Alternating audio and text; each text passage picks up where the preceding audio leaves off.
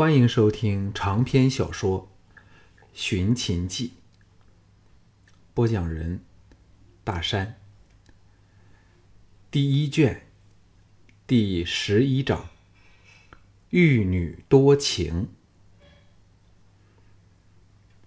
项少龙回到别馆，陶芳早在等候。春莹等四婢捧来早点后，推了出去。陶芳笑道：“那骚蹄子精彩吗？”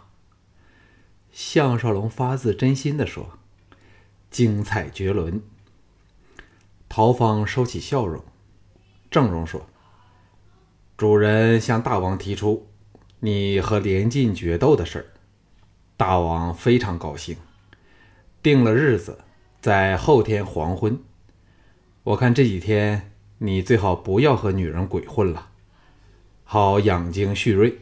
此战可胜不可败呀。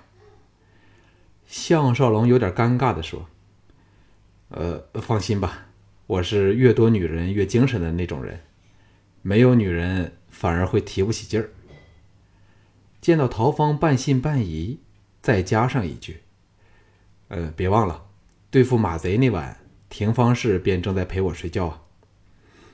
陶芳当然不知道那晚他并没有和廷芳氏合欢，羡慕的看了他一眼后说：“现在你成了邯郸最受注目的人物，与主人齐名，以冶铁起家的郭纵都问起从人有关你的事儿。”项少龙奇道：“什么？”竟还有人可和主人在财富上平起平坐？陶芳说：“在赵国就只得这么一个人。若说主人牛马羊的数目要用山谷来量，那郭纵采铁矿造出来的兵器，便可以用舟船来计了。他不但供应了整个赵国的需要，还供应所有友好的国家。”赚回了大笔的进账。接着，压低声音说：“大王对郭纵比对主主人更加恩宠，因为主人的父亲有一半是秦人的血统，所以才有这么古怪的名字啊。”项少龙心中一动，像是隐隐把握到一些模糊的念头，但总不能清楚的描画出来。陶芳絮道：“昨晚我得人密报，吴廷威那败家小子对你是非常的痛恨，又很想得到你的燕国贵女舒儿，所以决定不理主人的命令，会在你与连晋决战之前杀死你。看来我都要带你去和大少爷打个招呼了，叫那个小子不敢轻举妄动。”项少龙正想着乌世罗有秦人血统这回事儿，难怪他这么希望有赵人能够胜过连晋了。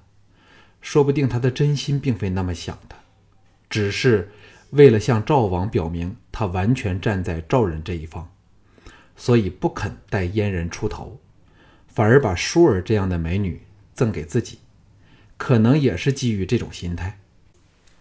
在战国，没有比种族血缘。更重要的事儿，由此也可知，要一统这么多不同的国家民族，是如何的困难。项少龙闻言问道：“连晋会不和那小子一起对付我？”陶芳现在对他真的是推心置腹，言无不尽，说：“现在就算拿剑架在连晋的脖子上，他都不肯提前动手。”这个混蛋四处挑战，就是希望能够惊动大王。大王一直没有理睬他，还向四周的人表示不满主人找了个外人来灭自己剑手的威风。今次他得到这个机会，哪肯破坏呀？项少龙心想：这赵王如此的胸襟狭窄，不能容物，如何可成大器？笑道。没有了连晋，我才不怕那败家子儿呢。他总不能找数百人来围攻我吧？陶芳对他的幽默大为欣赏，失笑说：“当然不可以，何况这还要秘密进行。不过见见大少爷，打个招呼也好。主人的十七子里，就属大少爷最有本事，负起外地所有的买卖，又生了个有机会成为皇后的美人吴廷芳出来。不过。”大王因着主人的秦人血统，对纳孙小姐的事儿始终是犹豫不决，因为王室的贵族都反对这事儿了。项少龙连头都想得大了，表面上看去非常简单的事儿，原来其中如此的复杂，点头答应说：“好吧，有机会我便去拜见大少爷。”陶芳说。什么有没有机会啊？现在我和你立即去见大少爷，免得贼过举兵，让吴廷威先动了手。项少龙皱眉说：“起码让我换件衣服吧。”陶芳笑着说：“快去，我在这里等你。”项少龙忙溜回内宅，舒儿和四婢正为他赶制武士服，好让他穿着去见赵王。项少龙心情转佳，大施怪手，一面在舞女身上揩油，一面享受他们悉心侍候，弄得一切四壁脸红耳赤，这才和陶芳两个人策马奔赴乌府。来到那热闹的练武场，绕过那日觐见乌世裸的大宅，穿过一个花园，到了另一座宏伟的院落里。两个人被请入大厅等候。不一会儿，一名武士走了出来，把陶芳请了进去。剩下项少龙一个人，心中纳闷那大少爷为何不一起见他们两个人呢？此时，那武士又走了出来，向项少龙说：“相爷，请随小人来。”项少龙随他而去，先进入内进另一个偏厅。忽然转左，走到花园之内。项少龙心中起疑，那武士忽然脚步加快。就在此时，剑影一闪，两把长剑从两边花丛激射而出，标刺他左右两肋。幸好他早有预感，不进不退，原地拔剑，将将两声，不但逼退了敌人。还劈伤了其中一人。木的，树后草丛里钻了三十多个武士出来，其中一个自是那吴廷威，把他重重围了起来。项少龙持剑而立，怡然不惧。吴廷威躲在武士身后，得意地说：“狗奴才，今次看你能逃到哪里去？”项少龙潇洒笑道。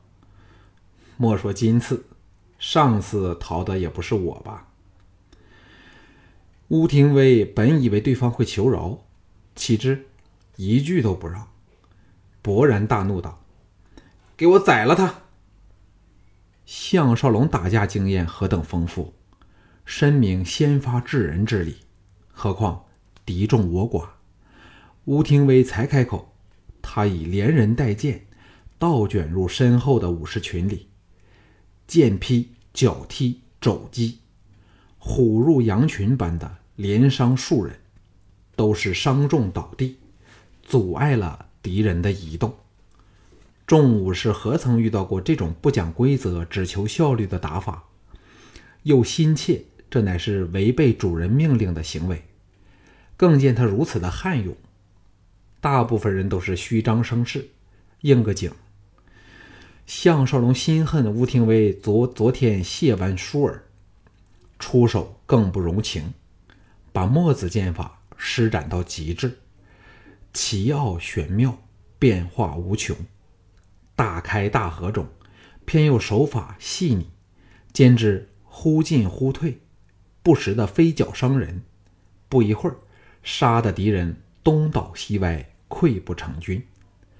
众武士在乌廷威的催迫下，硬着头皮冲上来，一个一个中箭中脚倒了下去，虽然没有一人是致命伤，但也失去了动手能力。转眼，只剩下护在乌廷威前的十名武士。项少龙冷哼一声，那双炯若寒星的虎目射出了两道冷芒，凝定在乌廷威脸上。剑往前指，一步一步，稳定有力的朝吴廷威和那十名武士逼去。吴廷威哪想得到他如此的神勇高明，放倒了十多人后。竟气都不喘一下，心中发毛，一边指使手下进攻，自己却往后退去。项少龙哪肯放过他，抢前而出，一剑劈去。其中一个武士仗剑来挡，将的一声起处，那武士竟被他劈得连人带剑滚倒地上，可知他的臂力是如何惊人。众武士大惊失色。怕他伤害吴廷威，几把剑夹击而至。这次项少龙没有抢攻，反而唤起一团剑影守在身前。其中两人还以为他力竭势尽，刚要乘势强攻，忽然发觉对方既守得无懈可击，更害人是暗藏反攻之势，隐隐的罩着他们，使他们泛起了无路可逃的感觉。这。正是墨子剑法的精义，手中藏功。当日，项少龙被墨门最后一代巨子元宗的反击之势逼得无法一鼓作气，剑势散断。眼前这两人远逊当日的项少龙，更不记事儿。两个人魂飞魄散，正要抽剑退后，剑芒暴涨，两名武士一起见血跌退。项少龙趁其他人惊慌失措时，冲破敌人护网，往乌廷威抢去。乌廷威硬着头皮，仗剑挡格。岂知项少龙又往后速退，与赶来的武士战作一团，刺倒四人后，再扑往不住后退的乌廷威。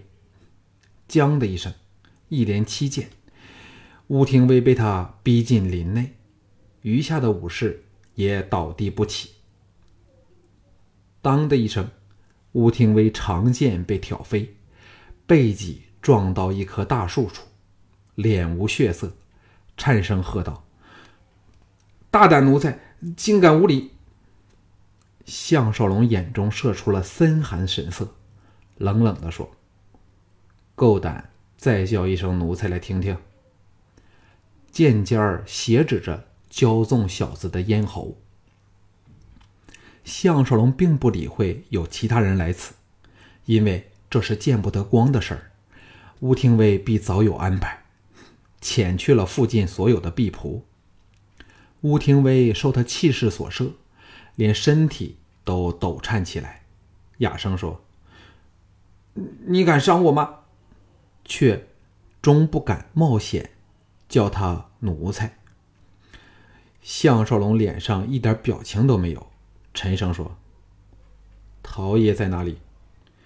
吴廷威差点是哭出来，说：“我只是派人拿着他吧。”项少龙暗想：“谅你也不敢妄作非为至此。”微微一笑说：“孙少爷，你不信我敢伤你吗？我偏要刺瞎你一只眼睛，你信也不信？”吴廷威见他的笑容有一种冰冷无情的味道，使比睁眉怒目更是叫人心寒。终于崩溃下来，颤叫说：“不要！”项少龙长剑斜飙而上，吴廷威惨叫的同时，项少龙背后也有一声娇叱传至。吴廷威以为小眼不保，全身发软，刚在裤裆内失禁撒尿时。长剑偏了少许，擦脸刺到了树干处，真的只是分离之差。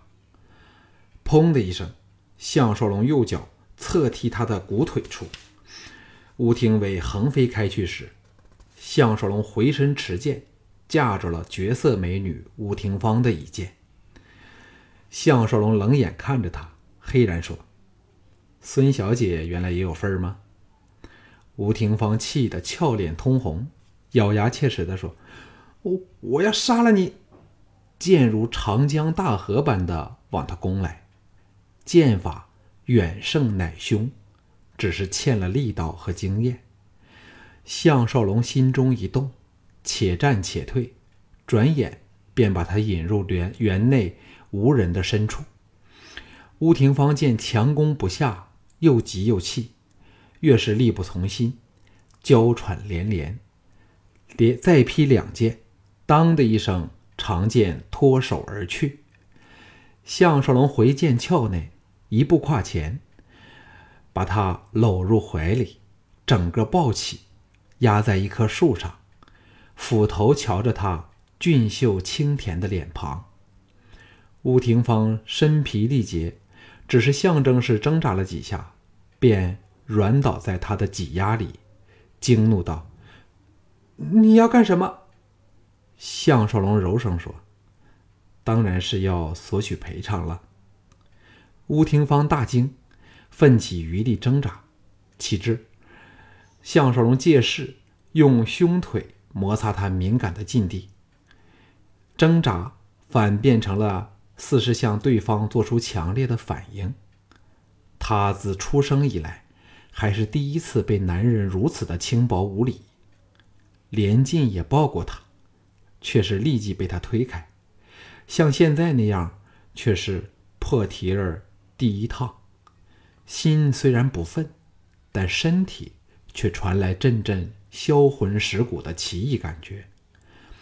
他并没有参与吴廷威的行动，只是察觉有异，追出来看，见到了整个过程，看到了项少龙不可一世的英雄气概，惊人有效率的战略。和不逊于连晋的剑术，而有一点是连晋都不及的，就是这个人似乎有着无穷无尽的体力，冷漠时使人心寒，温柔浅笑时则洒脱不羁，竟使他现在即使被他大占便宜，仍很难真的痛恨对方。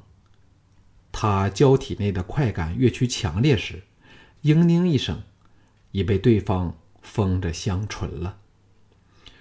吴廷芳又害又羞，咬紧的牙关被对方舌头破入，嘤咛一声，迷失在生平第一次和男人的亲吻里，连晋的影子立时消失的无影无踪。林外路上人声足音传来，项少龙离开他的香唇。咬着他的耳珠说：“能得亲孙小姐方泽，纵死也甘愿了。”放开了他，大步往外走出去。乌廷芳身子一软，顺着树身滑坐地上，所有的愤恨消失的一点痕迹都没留下来，身体仍有那种羞人的兴奋和快感。项少龙回到玉玺的林路处时，一名雄伟如山、脸带紫金、眼若铜铃、骨骼粗壮的豪汉，正向跪满地上的众武士和吴廷尉大发雷霆。陶芳则垂头立在一旁，见他来到，打了个眼色。项少龙避过了一个被抬走、伤势较重的武士，才朝那个大汉走去。下跪施礼。他下剑极有分寸，只是令对方失去战斗能力，但初动手时，为了生出威吓作用，自然重手了一些。那大汉别过头来望向项少龙，冷冷地说：“廷芳呢？”项少龙尚未回答，吴廷芳的声音在后方响起，说：“廷芳在此，他的剑法真好。”女儿无法伤他。大汉容色稍霁，先向乌廷威等喝道：“全给我滚走！”